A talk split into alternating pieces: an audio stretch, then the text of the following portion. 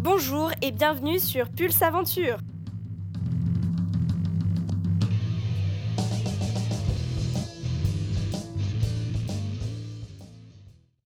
Les 3 et 4 mars dernier se déroulait à Massy le championnat de France senior de bloc 2018. À cette occasion, Pulse Aventure est allé à la rencontre des athlètes à l'issue du premier tour des qualifications pour en savoir plus sur leur méthode de gestion du stress en compétition.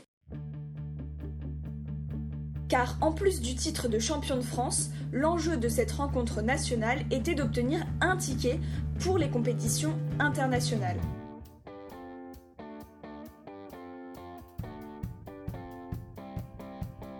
Dimanche, Fanny Gibert est donc sacrée championne de France pour la troisième fois après une performance remarquable. Manuel Cornu devient champion de France pour la première fois de sa carrière, dérobant ainsi le titre à Alban Lévier lors d'une finale au suspense insoutenable. Dans ce podcast, vous allez entendre les réactions à chaud des grimpeurs et grimpeuses sur leur performance, mais aussi sur leur préparation mentale. Même si les plus expérimentés et les plus chevronnés ne laissent pas transparaître leur stress, une préparation mentale est indispensable pour ne pas paniquer au pied des blocs lorsque la lecture est complexe ou que les échecs s'accumulent. Comme le souligne Mélanie Daville, ce format de compétition peut augmenter la pression chez certains athlètes. Je la gère pas en fait, donc je peux pas répondre. Non, mais c'est dur parce qu'on est face, euh, il y a tout le monde qui nous regarde, on sait qu'on a 5 minutes pour lire le bloc, euh, le comprendre, faire des essais, qu'un essai ça coûte super cher et c'est hyper dur à gérer. Après, je sais pas, je sais pas encore trop la réponse. Avant de laisser la parole aux compétiteurs, Pulse Aventure vous dévoile les coulisses de la compétition avec Michel Rojo, jury au pied des blocs. Mon rôle était de juger une des voies de qualification donc le but c'est de vérifier que la personne euh, d'abord part dans les bonnes conditions, donc tient bien les deux prises de main qu'il faut et les deux prises de pied qu'il faut. Ensuite le point délicat c'est de vérifier est-ce qu'il atteint la prise de zone. Donc c'est une prise qui est située au milieu de la voie et il faut vérifier que la personne tient la prise. Et le point final c'est de vérifier si la personne euh, finit le bloc. Donc l'idée c'est qu'il arrive à mettre les deux mains en haut du bloc et stabiliser sa progression. Et donc le but c'est de faire le bloc en un minimum d'essais. Comment devient-on jury pour une compétition officielle? Il y a une ah, formation, je suis diplômé juge de bloc et juge de voix, et donc il y a une journée de formation, puis une vérification. À présent, écoutez les astuces de chaque grimpeur et grimpeuse pour appréhender au mieux la gestion du stress. Manon Illy, vice-championne de France. Les blocs étaient super, euh, super sympas, assez variés.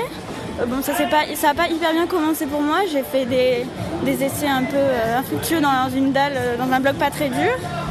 Mais après, finalement, j'ai bien grimpé, donc euh, voilà, j'espère que. pas déstabilisé mentalement euh, Non, peut-être que ça m'a carrément donné euh, un petit coup de. un petit coup de boost pour la suite. Du coup, je pense que c'est ça qui m'a finalement aidé à être bien énervé pour les quatre suivants. Ouais. Manuel Cornu, champion de France, qui a dû composer avec deux blessures au genou, il nous a donc bien démontré que son mental est sa principale force. Je me suis réveillé le genou bleu sans rien faire en dormant. Horrible.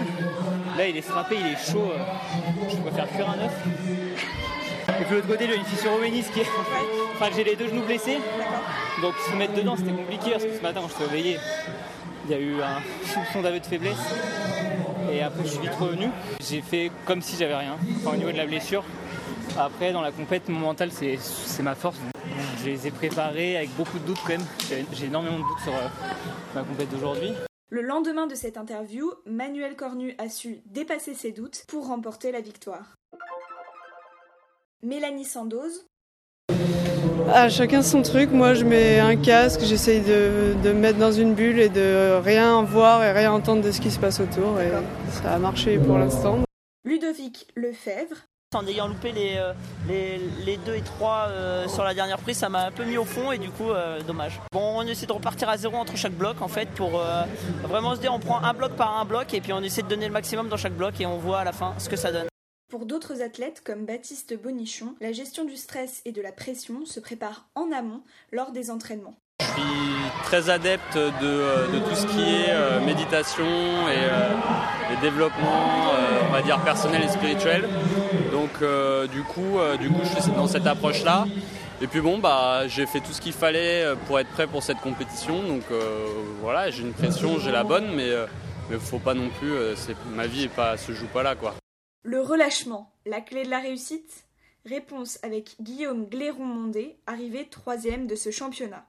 S'est bien passé, j'étais bien reposé, bien dans ma tête, assez relâché. C'est un peu une remise à un départ à zéro à chaque compète.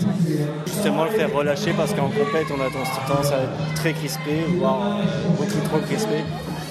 Et ça nous enlève euh, pas mal de chances de faire des bonnes perfs. Donc euh, voilà, le but c'est d'être relâché. Vous l'aurez compris, chaque grimpeur et grimpeuse a sa méthode pour optimiser la pression et exploiter le bon stress afin d'atteindre le sommet des blocs. N'hésitez pas à partager avec nous vos astuces personnelles pour gérer la pression. Félicitations à tous les participants du championnat.